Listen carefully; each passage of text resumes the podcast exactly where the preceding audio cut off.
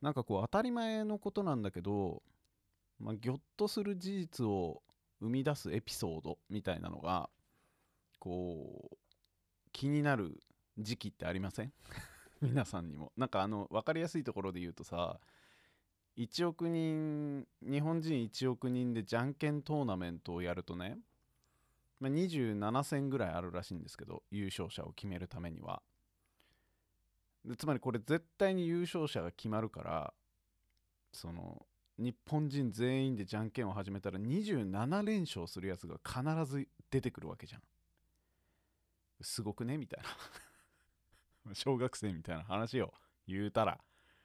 当たり前だけどギョッとすんなーみたいな。やってみてえなーみたいな、まあ、ちょっと違うけどよく言われるのはさあの0.1ミリ弱ぐらいの紙ペーパーあるじゃないですか。あれって43回ぐらい折ると月に到達するらしいんですよ。まあなんか 3D シミュレーションとかでやってみるとね。実際にはそんな風に折れないんだけどまあたかだか40数回紙を折るだけで月に到達しでさらにそれをもう一回折ると月から 30, メ30万キロメートルぐらい離れた凄まじくでかい束になるみたいなね。まあなんかそういうやつですよ。あのね意外と知られてないけど俺が好きな話は地球をこうピシッと赤道上でねピシッとしたロープでこうぐるっと巻くとするじゃないですか。地球ぐらいのでかさの球をロープでビチンって巻くじゃん。でその地表から1メーターあの緩ませるとするじゃないですか。そそれをするためにその地球をぐるっと巻いたくっそ長いロープはどれぐらい長さを追加すればいいのか問題っていうのがあってなんとなくさそのかなり長くしなきゃいけないような感じになるじゃん。地表1メーターをぐるっと巻くのと地表0メーターをぐるっと巻くのではロープの長さってだいぶ違うだろうって思うかもしれませんがこれ実は6メーターぐらいしか違わないんですよ。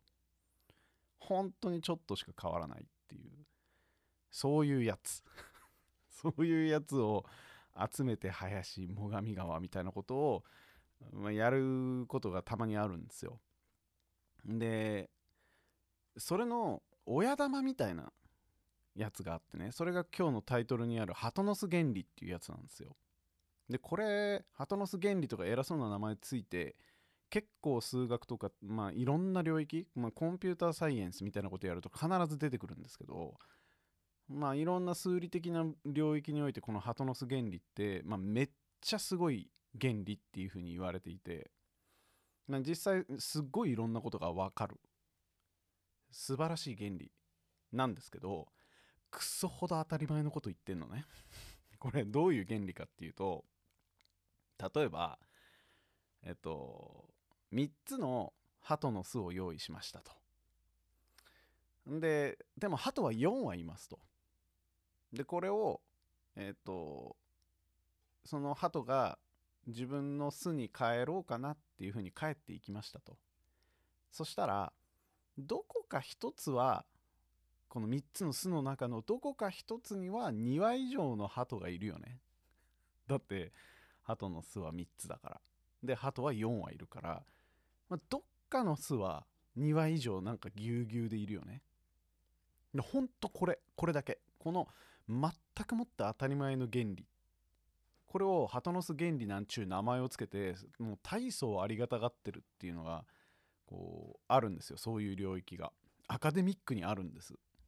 でこれなんでかっていうと結構なんか破壊的なことを証明できたりするのね。この技を使うと。例えばあ俺今日ちょっと調べてきたんですけどえっとね渋谷区には東京都渋谷区には髪の毛の本数が全く同じなやつっていうのが2人以上いるっていうことを証明できるのね。すごいでしょ。こういうことを突然言えちゃうのがハトノス原理なんですよ。これでもすっごい原理は簡単でえー、っとね日本人の髪の毛の本数っていうのはだいたい10万本ぐらいなのね。で多く見積もっても20万本なんですよ。で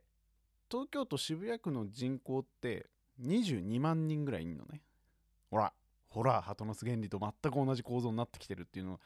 気づきません？なんか例えばじゃあこういうことですよ。えっと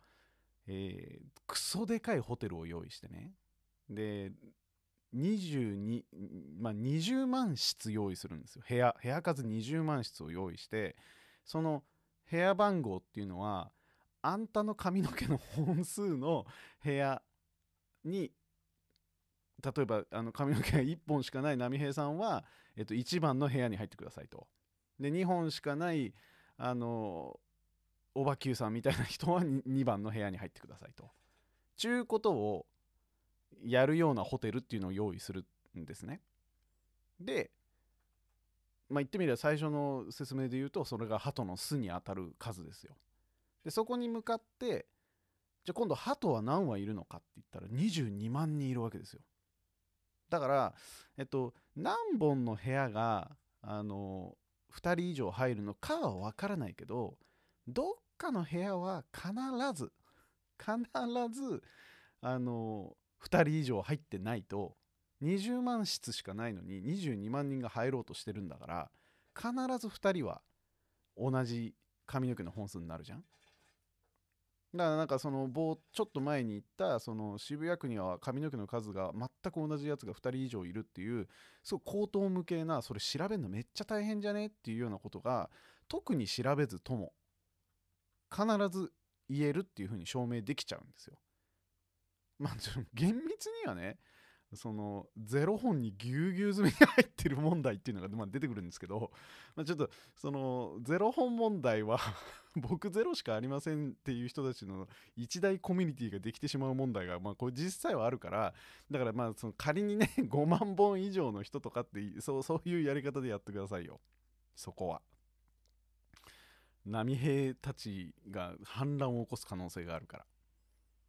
でもまあだからそういう複雑なこと本来やろうとすると大真面目に確率論とか統計を取ってからじゃないとみたいなことは全部スキップして鳩の巣原理を使えば誰か誰かは必ず同じ髪の毛の本数っていうことが言えちゃう。みたいなことができるからあのー、コンピューターサイエンスとかっていう中ではなんかねハッシュテーブルとかまあ要は暗号化っていうか何かをこう変換する時とかにあの全く同じ変換が起きるか起きないか問題とかっていうのをこ,、まあ、このハトノス原理を使うことで、まあ、クリアできるんですよ。まあ、そのすっごく重要な基幹システム部分でこれは使われているっていうふうに思ってもらっていいですよ。それぐらい大事みたいなね。まあ、そういう原理があってなんですけどあのまあ僕このハトノス原理って昔からちょっとねあの誤解を呼びやすいなって思っててこれさ多分勘違いした人もいると思うんだけどあのあなたの髪の毛の数と同じ人が必ずいますよっていうテーマじゃないのよ。渋谷区には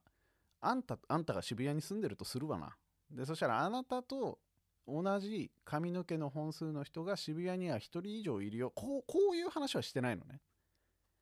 そうじゃなくて渋谷の中には誰かがペアになってるよと。まあ、またはそれ以上ペア以上の、えーと、集団になってますよと。でこれは絶対であり証明できるんですよ。でもそれが一体誰が同じ髪の毛の本数なのかっていうのは何にもわからないよと。ここ結構重要で、まあ、その髪の毛の本数が同じ人に、まあ、仮に友人関係が発生するんだとすればよ。こう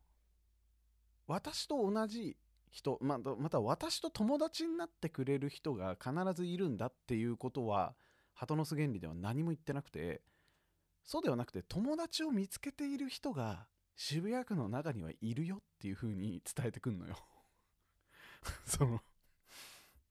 辛くない？つ辛いでしょ？だからあのあなたの話をするとそれは確率ですよと。あなたと同じ髪の毛の本数がいるかいないかはそれは確率ですよ。分かりませんっていう風に言うんだけどでもね全体を見ると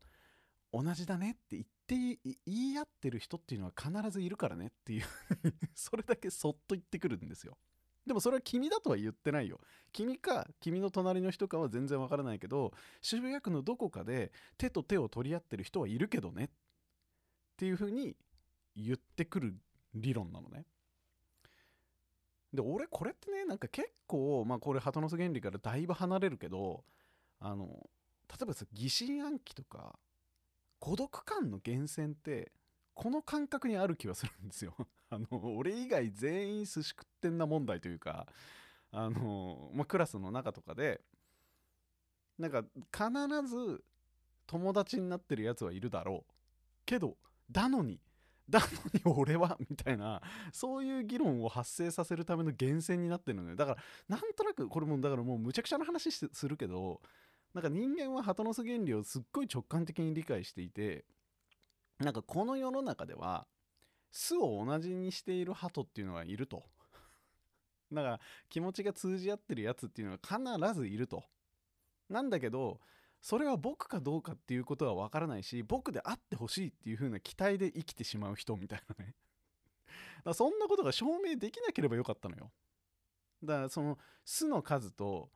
えー、と人間の数があの巣の数の方が圧倒的に多ければそれは確率になるよねと。みんながあの1人になってる可能性全然あるよねっていう風に言えちゃうんだけどその巣の数が少ないと誰かは一緒の部屋なんだよなみたいな そういうことを、まあ、思ってしまうんだろうなと思ってて。だ結構なんかねこの鳩の巣原理っていうものは人間にこびりついている直感性とかにも影響を与えるぐらい当たり前なんだけどすごいギョッとする事実を伝えてくれる面白い話なんじゃないかなと思ってます。まあ今日は完全に雑談でございましたがまた来週も撮っていきたいと思いますんでよろしくお願いします。そんじゃまた。